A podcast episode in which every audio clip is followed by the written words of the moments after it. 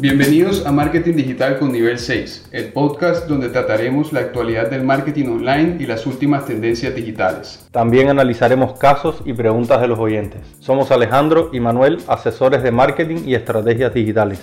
Acompáñanos.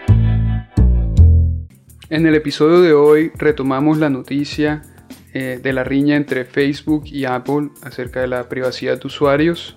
Comentamos la nueva alianza para venta de publicidad digital que tienen Google y Facebook. Mencionamos algunos temas de la tasa Google en España y comentaremos eh, los beneficios de un estudio de mercado digital y hablaremos un poco de la creación de contenidos en Internet. Entonces, ¿qué tal Ale? Hoy nuevo estudio, nuevo podcast estudio. Sí, Continuamos con algunos de los temas que estuvimos tratando la semana pasada.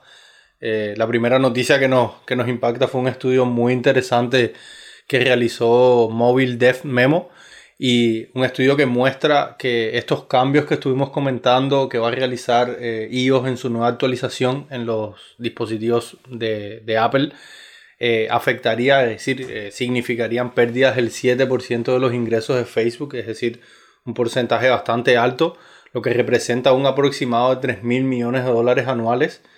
Eh, ¿qué, te pareció este, este informe?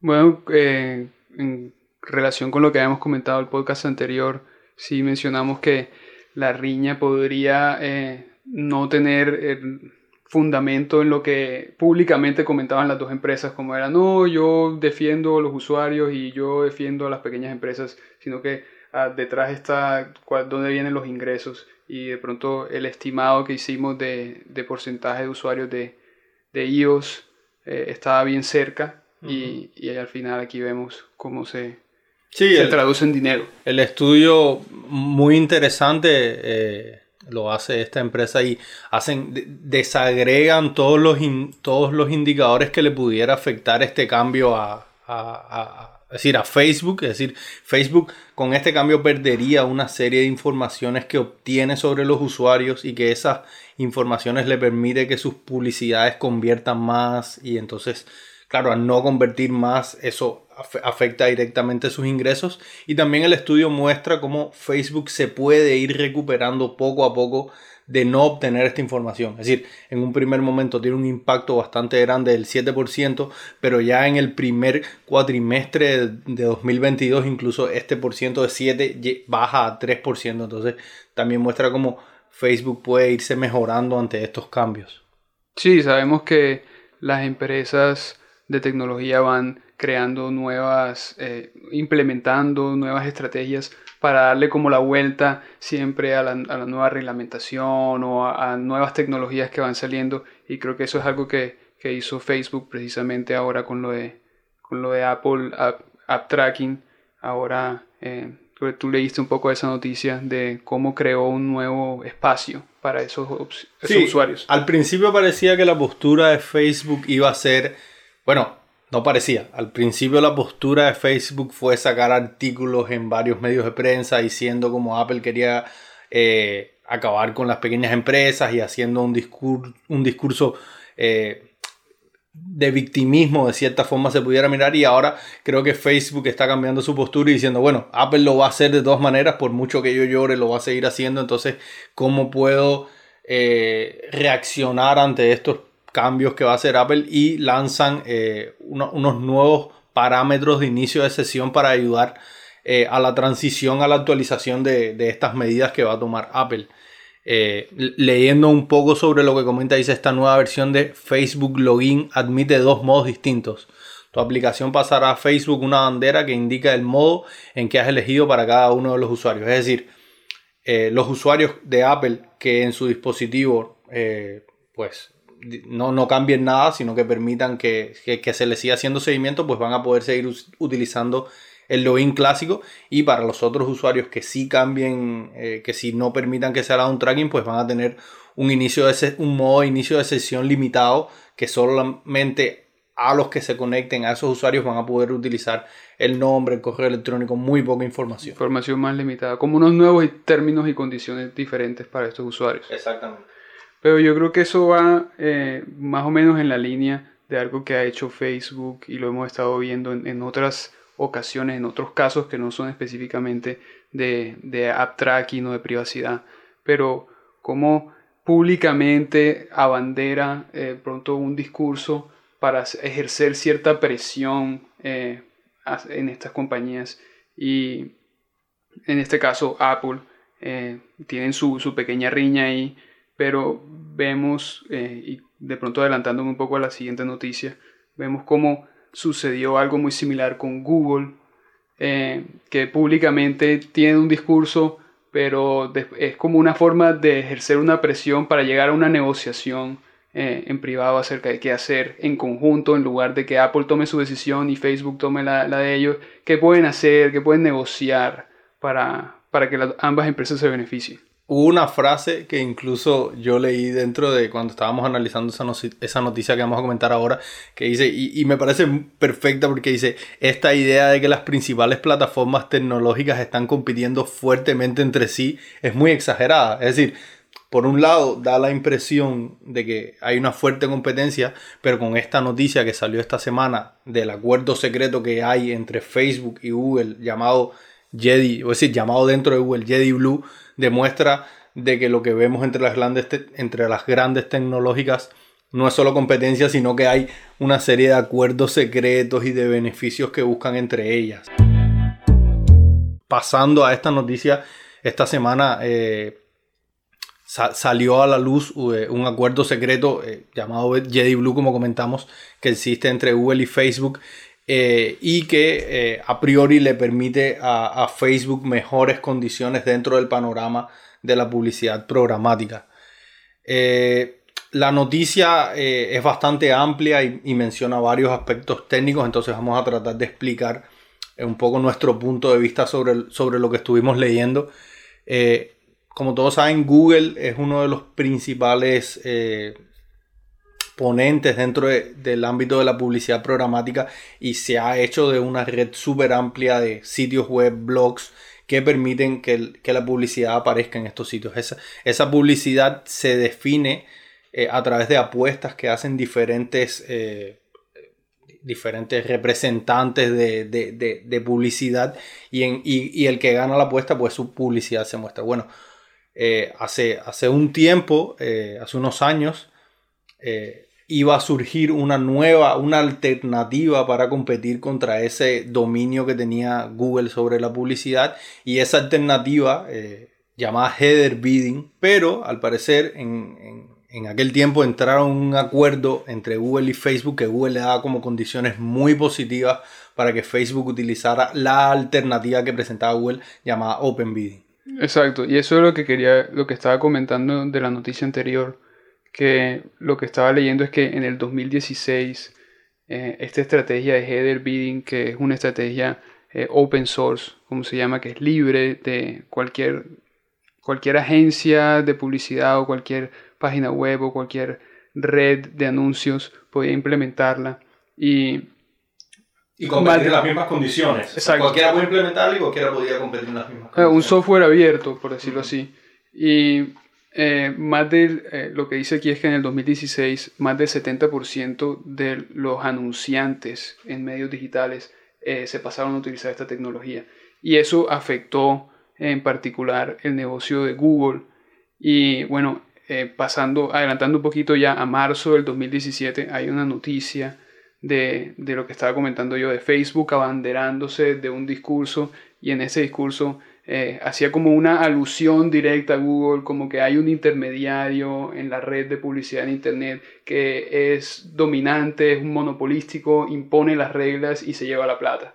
Era como, como esa estrategia de presión de, hey, yo miro lo que tú estás haciendo y yo te puedo hacer la guerra, porque en ese momento Facebook estaba también implementando estrategias de header bidding en, en, su, en su red de anunciantes. En particular aquí menciona Washington Post, Forbes, Daily Mail, que son plataformas que tienen muchísimos usuarios. Entonces claramente que un poderoso de la publicidad como Facebook se pasara también a esa estrategia, iba a hacerlo más popular todavía eh, esta nueva tecnología de header bidding y lo que, lo que pretende Google el año siguiente es, en el 2018, implementando la misma tecnología pero con su propio su, propia plataforma que lo llama Open Bidding y entonces ahora ellos eh, de sea o en público o en privado hicieron alianzas y acuerdos con estas agencias de publicidad o estos anunciantes en internet para que se pasaran o se migraran a utilizar la plataforma de Open Bidding en lugar de Header Bidding. Y bueno en esta ellos ponen las reglas ellos tienen una comisión de cada publicidad que se que, se subasta y que se hace una transacción en Internet. Entonces nuevamente tienen el, poder supremo, que era lo que Facebook estaba abogando que era el problema, pero al final hace un trato debajo de la mesa porque le va a beneficiar a Facebook. Y entre los beneficios que comenta que, que, Google le daría a Facebook utilizando esta plataforma, dice una garantía de ganar un porcentaje determinado de subastas independientemente de las pujas que tuvieran lugar en ella y también más tiempo para pujar. Es decir, 300 milisegundos le da a Facebook frente a 160, que es lo que le ofrecía a otros a, los otros participantes. Entonces, como dice, una oferta que, que, Google, que, Facebook no podía rechazar. Es decir, un trato. Eh, y al final, pues nada, como vemos actualmente, la plataforma que se utiliza para hacer publicidad de display es la, es la, de Google y, y ha mantenido esa hegemonía. Y otro dato interesante es que más del 60% de la, de la facturación de publicidad en Internet proviene de esa, de esa tecnología de programática.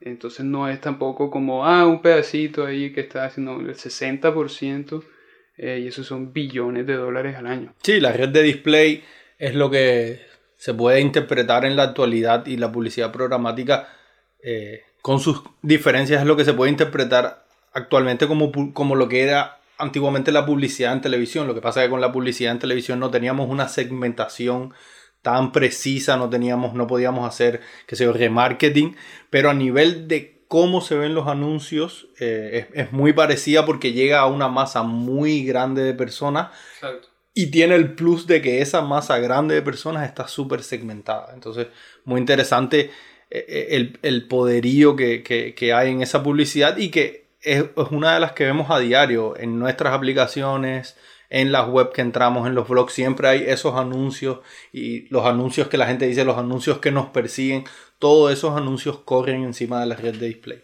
Y es así mismo que de ahí se originan esas demandas antimonopolio que ya hemos comentado en otros podcasts, que le, que le acaen a, a, acarrean a Google, y porque, porque son ciertas. O sea, Google tiene un, un monopolio del tráfico en Internet, por lo menos lo que no estamos hablando en China o en Rusia, eh, más del 90% utiliza Google, entonces es como si fuera un, único jugador en, ese escenario. Sí, las grandes tecnológicas dominan lo que se dice y lo que se hace en Internet. Google, Twitter, Facebook, eh, Apple eh, dominan esa masa de información y entonces en los últimos años hemos visto cómo le han caído y le han ido cayendo. Y yo creo que le seguirán cayendo un grupo de demandas hasta que, hasta que de cierta forma este mercado tecnológico digital se, estabilice. Claro, e incluso eso, eh, ahora que estamos comentando precisamente de anuncios y reglamentación, eh, servicios en Internet, Google, eh, eso es lo que tiene que ver con la, con la tasa que mal llamada tasa Google que se aprobó en España en el 2019, enero del 2019, eh, que grabaría un impuesto del 3% a, ciertos servicios digitales como la publicidad en Internet. Pero eh, así como ha habido mucha polémica de esta nueva tasa para servicios digitales, eh, también podemos identificar que son muy pocas empresas las que serían finalmente afectadas por, por esta tasa y pues quién más que son los, grandes tecnológicos. La semana pasada estuve leyendo una noticia de cómo eso afectaría a Amazon también. Em, en particular menciona que son que la tasa se le aplica a compañías que tienen una facturación a nivel internacional de 750 millones de euros y de 3 millones de euros en España. Y bueno, parte de la polémica fue porque la, Agencia de Derechos del Consumidor o la Agencia Representante del Comercio en Estados Unidos impuso una queja eh, directamente abogando que era una esta tasa era una práctica discriminatoria para las empresas americanas por el hecho de que de las empresas afectadas, 34 de ellas eh, son empresas de Estados Unidos y solamente dos empresas son españolas. Pero eso también tiene que ver con algo que hemos comentado antes, que bueno, eh, son, las, son las plataformas que son populares. Por, por eso tienen esa facturación. Y no porque sean americanas, pero las americanas fueron las populares. si, si fueran españolas las populares, pues también se le aplicaría a las españolas, pero en, en, el mundo de hoy solamente afectaría a esas dos. Sí, claro, el argumento que plantea los Estados Unidos pierde la lógica porque, claro, es decir, de cierta forma, España no lo hace para afectar a las empresas norteamericanas, España lo hace para afectar a las empresas que tengan una recaudación de un nivel particular y bueno, coincidentemente no, pero justo son las empresas americanas eh, las que se han popularizado a nivel eh, mundial, Netflix, Facebook, Spotify, todas terminan siendo empresas que, que tienen una recaudación súper importante a nivel internacional y bueno, son las que se ven afectadas. Y lo que estábamos comentando hace un rato, a priori pareciera como la, que la medida va a afectar a grandes empresas, pero la forma en que yo lo interpreto es que esta tasa eh, que le que le ponen a las grandes empresas al final va a terminar recayendo en la pequeña y la mediana empresa. Por ejemplo, si tú eres una empresa que utiliza Facebook Ads y Google Ads para promocionar tu negocio, lo más probable que pase es que aumente el costo de tu CPC o de tu CPM y entonces eh, al final Google no, no va a terminar sintiendo ese costo, sino que el costo se va a ver transmitido hacia un grupo grandísimo de pequeñas y medianas empresas. Sí, un dato interesante para mencionar aquí es que se estima que con esa tasa se podría recaudar anualmente alrededor de 960 millones de euros. Y no creo que Google se los vaya a sacar del bolsillo así como que, ay, ups, toma aquí tu, tus 960 millones. No, eh, eso, eso va a ser un costo que vamos, vamos a ver transferido a, a las pequeñas empresas, a los clientes del día a día, porque esos son los clientes de Google. Otra cosa que deja meditar es cómo vamos a utilizar este dinero, estos nuevos impuestos que recaudamos, que se los estamos quitando a las tecnológicas y principalmente a tecnológicas americanas como Europa, como España, va a utilizar este dinero para hacer que crezcan dentro de nuestro panorama también empresas de este tamaño, porque eh, ese dinero nos puede servir para impulsarnos de manera importante dentro del ámbito tecnológico. Comentemos ahora un poco acerca de un, el artículo de blog que publicamos esta semana, que hablamos específicamente de los beneficios de un estudio de mercado digital y de por qué en, en el mundo de los negocios, en el presente, es importante para todas las empresas siquiera considerar unos primeros pasos de, un estudio de mercado. Claro, claro gran parte de nuestras de, las empresas y de los emprendedores que, escuchan nuestro podcast y que leen nuestros artículos de blog son personas que, están interesadas en crear empresas, en dar esos primeros pasos en digital eh, y entonces se hace necesario contar con una serie de herramientas que les sean como fundamentales para, para optimizar sus presupuestos y, una de las herramientas más interesantes y, una de las que siempre recomendamos es hacer un estudio de mercado digital. Eh, los estudios de mercado son conocidos eh, hace muchísimo tiempo. Eh, hay un montón de métodos, hay un montón de, términos técnicos que se utilizan para referirse a ellos. Nosotros hicimos en un artículo de blog como un análisis más amplio de cuáles son los principales beneficios de, realizar un estudio de mercado digital.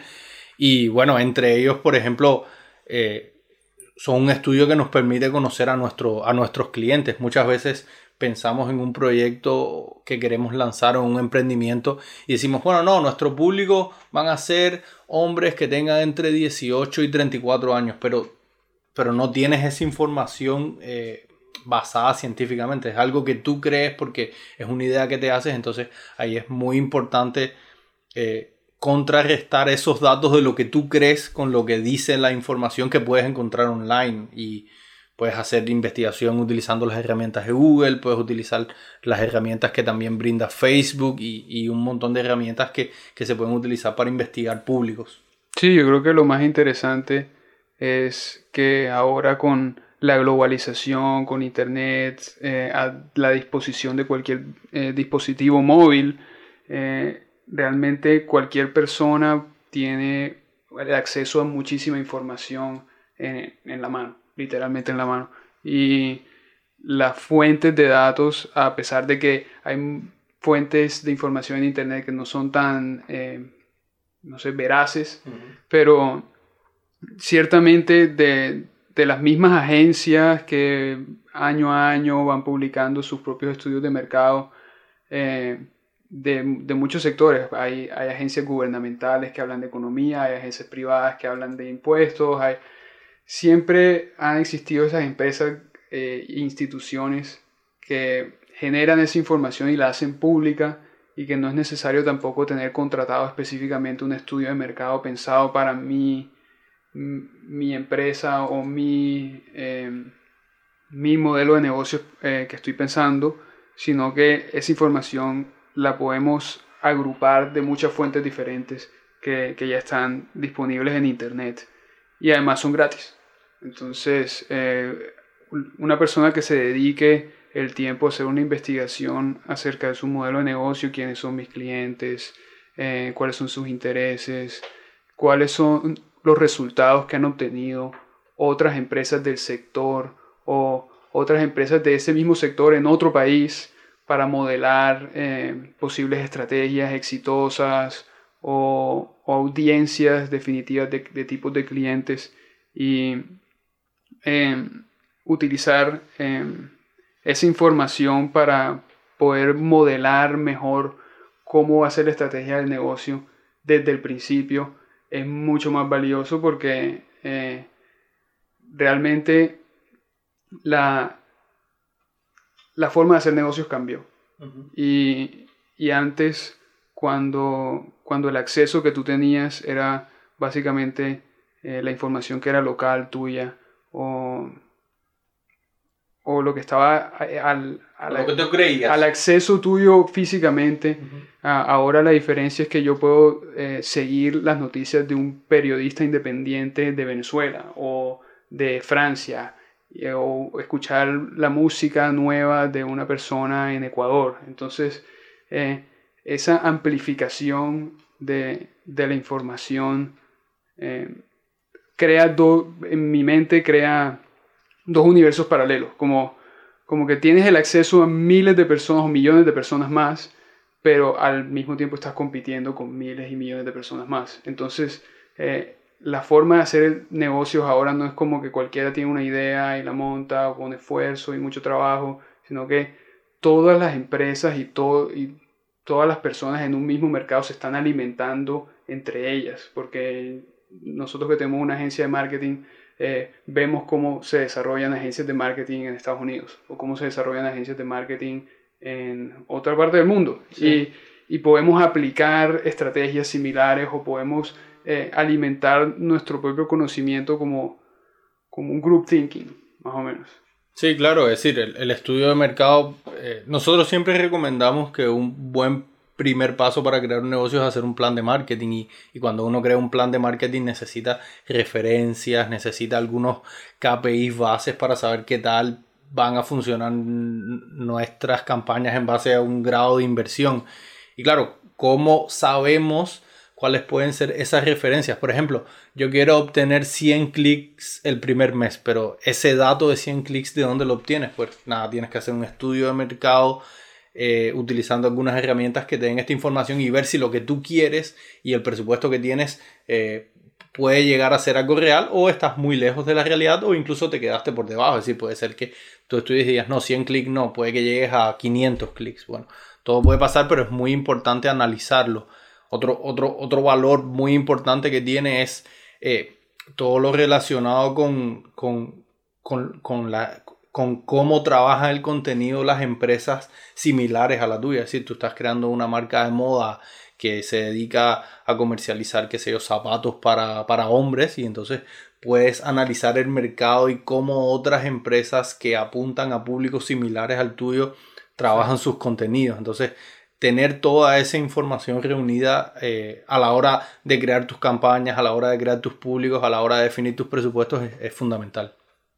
Y una gran ayuda son esas herramientas que en el, en el artículo del blog comentamos algunas que son gratuitas y precisamente para analizar ese alcance de los clics o de nuestra publicidad en Internet, tenemos Google Trends, tenemos el Facebook Audience Insights, que eh, digamos que agrupan una gran cantidad de público en Internet como para hacer una muestra suficientemente valiosa a nivel estadístico para tú tomar decisiones a partir de la información que puedes encontrar ahí. Sí, solo, solo, solo con esas dos o tres herramientas que pueden ser el Google Trends, el Facebook Audience Insights y todas las herramientas que da Google Ads también, podemos obtener un panorama bastante amplio de palabras clave, tendencias, eh, informaciones de, de cómo se comporta nuestro público, qué páginas siguen, qué páginas eh, no siguen, qué edad tienen las personas que le siguen a un tipo de página determinado, características demográficas. Es decir, con esas tres herramientas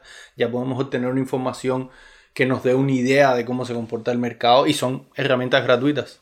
Claro, y esa información eh, que podamos em, recabar de, de estas herramientas es lo que va de una manera u otra moldear nuestra estrategia de negocio cuando creamos el negocio finalmente, eh, va a definir la manera en cómo nos comunicamos, la manera en que desarrollamos nuestras promociones o contactamos con el cliente o incluso organizamos la empresa porque identificamos que los clientes valoran más de pronto la atención al cliente que la experiencia en tienda, por decir una cosa.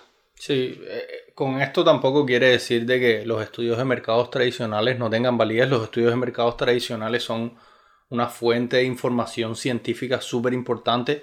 Eh, con esto lo que queremos decir es que existen alternativas accesibles eh, que, un, un, emprendedor puede eh, costearse y no tiene que decir, no, bueno, quiero que hagan una encuesta a 500 personas para saber si mi producto va a funcionar o no, para conocer a mi público. Eso si somos realistas, eso, el, coste que le generaría a un pequeño empresario sería altísimo.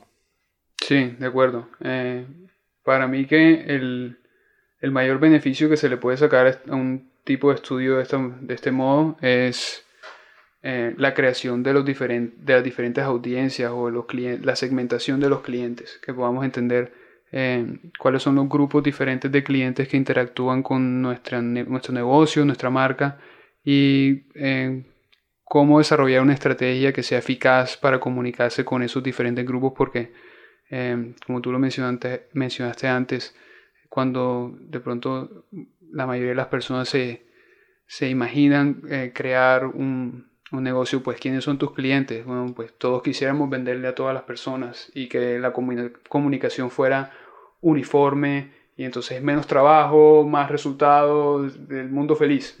Claro. pero, pero la realidad es otra y que los grupos de, de, clientes son diferentes y que buscan cosas diferentes y eso nos lo dice el estudio de mercado. Eh, bueno, en el, en el, episodio de hoy tenemos un invitado muy especial, eh, Elia.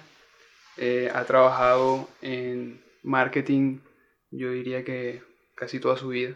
y puede ayudarnos a visualizar cuáles podrían ser las, mejores estrategias que pueden implementar pequeños negocios o emprendedores para la creación de contenidos en redes sociales. Es algo que habíamos comentado en el podcast anterior, las tendencias de creación de contenidos.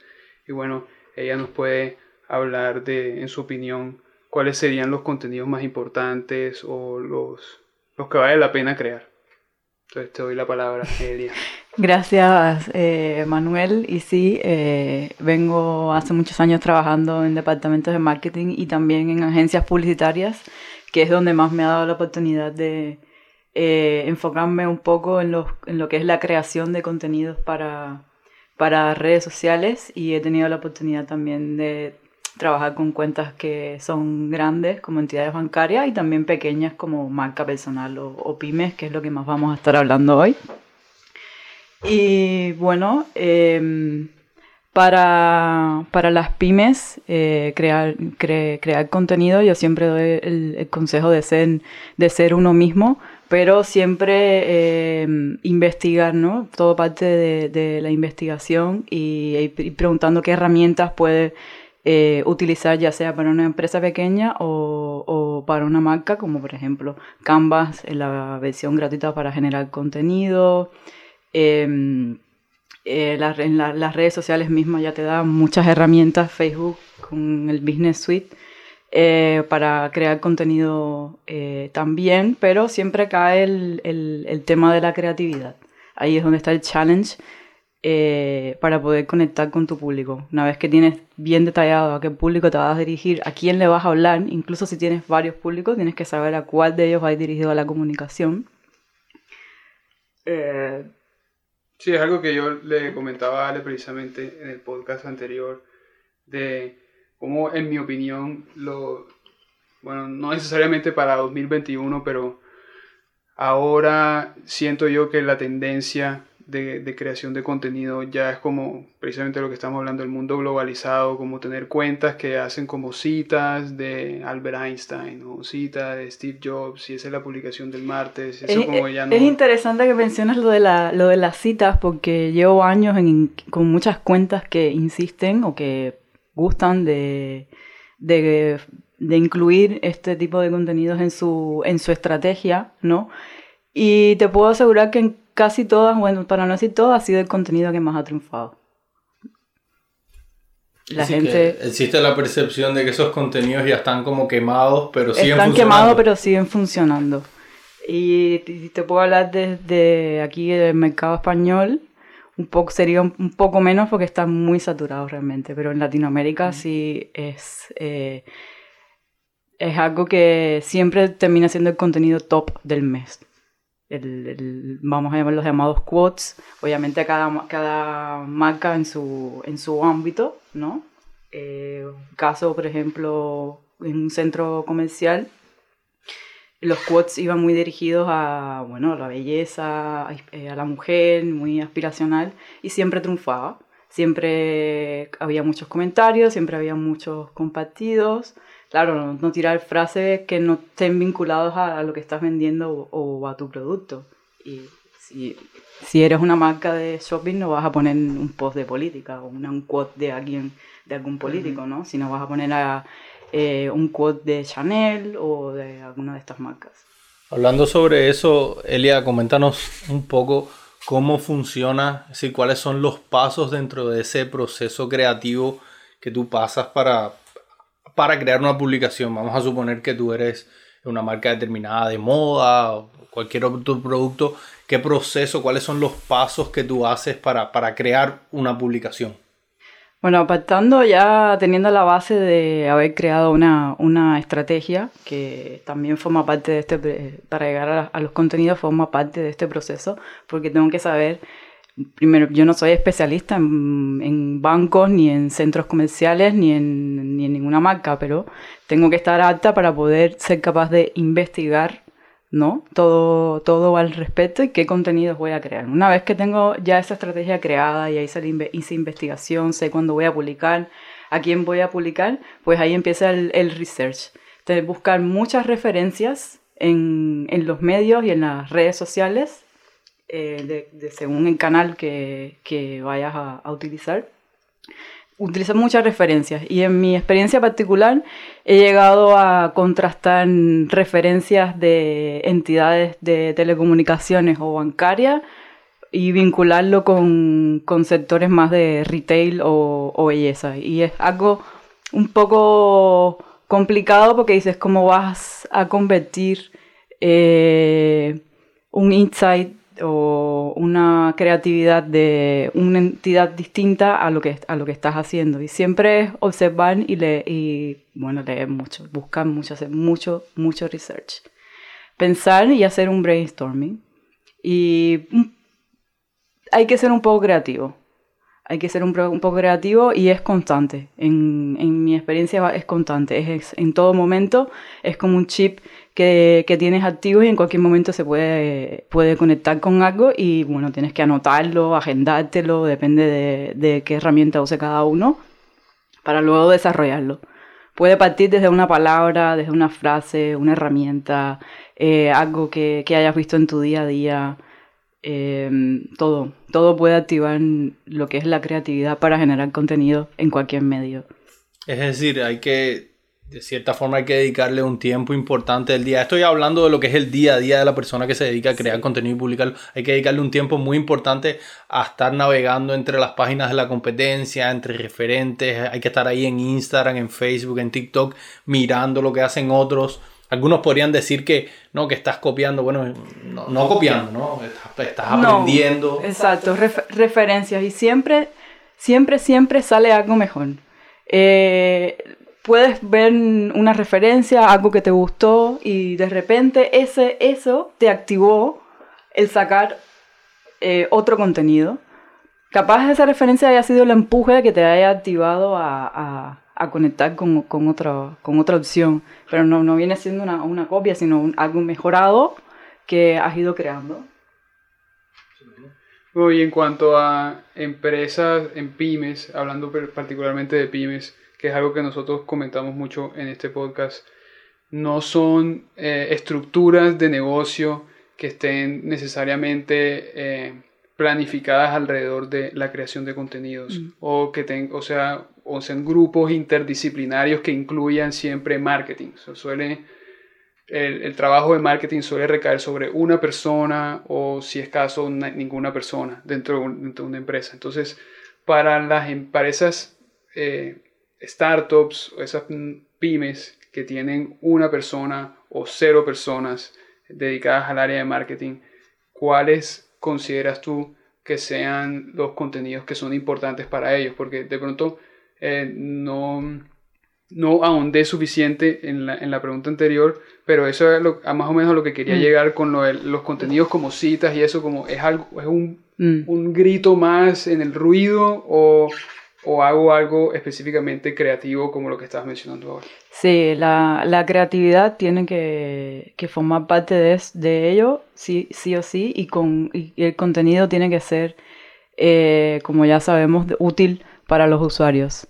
Yo he podido ver pymes o, o, marcas que en un canal como Instagram, que sabemos que es algo eh, aspiracional de fotografía visual, eh, no, no, no, hacen publicaciones o, creatividades que básicamente es cómprame. Y no, no, no, genera una conexión ni un engagement con, el usuario. Yo creo que la, eh, todos sabemos planificar. O sea, es fácil sentarse a, planificar y poner, hacer un brainstorming y bueno, ¿de qué vamos a hablar? Voy a hablar de mi marca. Bien, que es tu marca, tus valores, quién tú eres, para que te vayamos conociendo. ¿De qué más voy a hablar? Voy a hablar de mis productos. Bueno, ¿qué productos tengo? Pero más allá de eso, tienes que generar un contenido mucho más valioso. Ya sabemos quién eres, ya sabemos qué vende. Bueno, ¿qué más me das? Bueno, ahora te voy a dar información valiosa para que aprendas a hacer esto o para que aprendas a utilizar este producto o, o, o darte herramientas para que conozcas cosas o elementos que a lo mejor piensas que no necesitas, pero sí necesitas. Porque no, no, no, no, no sabemos todos nosotros. Y, eh, y, a lo mejor yo necesito un servicio X puntual y no lo conozco. Y, y sí, puedo ponerme a buscar en Google o no. A veces no lo busco, a veces no lo buscamos, a veces sí, pero a veces aparece. O sea, viene él hacia nosotros y eso es lo que con ciertos contenidos tenemos que hacer. Llegar nosotros al, al usuario que nos vea y que entienda que tiene una necesidad y que tiene que cubrirla. No sé si respondí tu pregunta. Es un poco amplio eh, este tema y sé que a muchas pequeñas empresas se le hace difícil porque he seguido algunas cuentas y básicamente ves contenido por, por, contenido, que no, tienen una línea, eh, no tienen un tono eh, íntegro o frecuente o instalado, no sé, no me sale la palabra. Yo creo que eh, va en la línea de lo que hemos comentado Ale, tú y yo, de, de al final, si una publicación tiene 300 likes, pero, pero no me trae clientes, como que en verdad necesito los 300 likes, necesito, ¿qué, ¿qué, es lo que está buscando mi negocio? O sea, si mi, si mi contenido es solo para que la gente le, le dé like en Instagram, eso es lo que yo quiero o eso es lo que voy a hacer o cuál es el objetivo. sí, claro, y yo creo que es importante también diferenciar los objetivos de las campañas que estamos realizando. Entonces, no podemos esperar que un tipo de contenido que está elaborado eh, y está optimizado para generar, para generar interacciones, para generar me gustas, compartir, eh, comentarios, ese tipo de contenido después lo utilicemos en la fase de conversión y obtener los mismos resultados. Es decir, tenemos que pensar también que en dependencia de la fase en que nos encontremos, en dependencia de la fase en la que se encuentren nuestros usuarios, el contenido que vamos a utilizar para ellos y el medio que vamos a utilizar para ellos. El challenge de contenido, o por lo menos eh, la estrategia que, que, suelo utilizar, es que tiene que tener un, tiene que tener un vínculo. Como, como te digo, eh, postear, eh, lo que sea no, no, no tiene sentido. Entonces puedes crear, puede haber un vínculo. Por ejemplo, eh, si yo voy a crear un contenido con un determinado producto, X, X, X producto, pues después vamos a, crear, ver la, parte creativa, o sea, la parte más investigación es cómo convertir eh, este producto en un contenido, vincularlo con un contenido que sea útil para mi empresa, o sea, eh, que sea útil para el usuario, perdón. Y ahí a través de, insights que hay que tener buscando, viendo tu web persona, qué es lo que hace, cómo lo hace, cuándo, cuándo lo hace, generarle ese contenido valioso, pero que por detrás está nuestro producto. Y eso el consumidor eh, lo, nota. Y si le interesa, va a entrar a tu, a tu página, va a ver tus productos eh, y puede terminar en compra. Entonces, si el contenido es lo suficientemente bueno, sí te va a servir para... Eh, generar conversión o por lo menos aumentar tu, tráfico y darte a conocer. Exacto. Darte a conocer. Entonces, si el contenido tiene que ser, tiene que ser bueno, tiene que, tiene, tiene que aportar, obviamente tiene que ser transparente y tiene que ser real, no, no, no engañoso, y va a funcionar. Va a funcionar más allá de la frecuencia, no es postear todos los días, el contenido tiene que ser bueno. No importa si haces un post a la semana. Si es bueno, funciona. Planificar, planificar, planificar. Sí, yo creo que eso es algo importante decir que siempre todo el mundo se pregunta, ¿no? ¿Cuántas veces publico la semana? ¿Publico sábado? ¿Publico domingo? ¿Qué días? ¿A qué horas? Y, lo que te acabas de decir es muy importante, no, no es una cosa que dependa de cuándo, sino es una cosa que, que, primero que nada una investigación previa te va a dar la respuesta y aparte de eso lo importante es que tengas la capacidad de que ese, esa, ese contenido, esas dos, tres, una vez que publicas la semana, ese contenido sea bueno, esté pensado para tu usuario, lo hayas adaptado a las diferentes redes sociales, es decir, hagas una comunicación 360, eh, eh, que, tú como eh, pequeña empresa, porque estamos hablando de pequeñas empresas, tengan la capacidad de que no sea un contenido más, sino que sea un contenido que vaya a funcionar.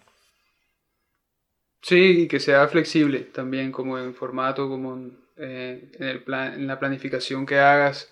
No es como las reglas en piedra de que tienen que seguirse así todo el tiempo, sino probar, ser flexible. Si esto funcionó mejor, probar más de esto. Si esto no está funcionando tanto, pues dejarte hacer eso. Pensamientos finales. Una, una sugerencia para una pyme para una pyme, pues eh, nada, aquí creo que en varios podcasts ya anteriores han mencionado herramientas que, pueden, que pueden utilizar. Eh, Metricool también es una, es una herramienta para poder escuchar y pues, para poder ver qué es lo que están haciendo tus, tus seguidores y cuál, cuál, cuáles son los movimientos en, tu, en tus cuentas y en tus redes sociales eh, Canvas para la creación de contenido, las aplicaciones para, la, para, para, el teléfono, que hoy en día es de, los que, de lo que más utilizamos, todos tenemos básicamente un, smartphone. smartphone. También son, son muy buenas como Snapseed, em, eh, InShot, que son de, las de las más famosas. Son muy útiles para poder crear, generar contenido interactivo y adaptados a, a, a, distintos, a distintos medios. Ahora, ¿Qué es lo que vamos a poner dentro de ese contenido? Es lo que planificar, investigar, mucha, investigar mucho. Y bueno, es tu, es tu negocio. ¿Quién mejor que, que uno mismo para poder hablar de su negocio? Habla de tu negocio y te van a escuchar. Muchas, muchas gracias, Elia, por estar aquí hoy con nosotros y esperemos que toda la información que has transmitido le sea de mucha utilidad para esos pequeños empresarios que están lanzando su emprendimiento y que están luchando con esa fase importante de la creación de contenido. Muchas gracias por estar con nosotros. Y ojalá que vuelvas pronto. Gracias a ustedes. Eh, bueno, este ha sido el episodio de esta semana. Envíennos sus preguntas y sus empresas y todo lo que quieran saber sobre marketing para tratarlo en el podcast. Chao. Chao. Chao.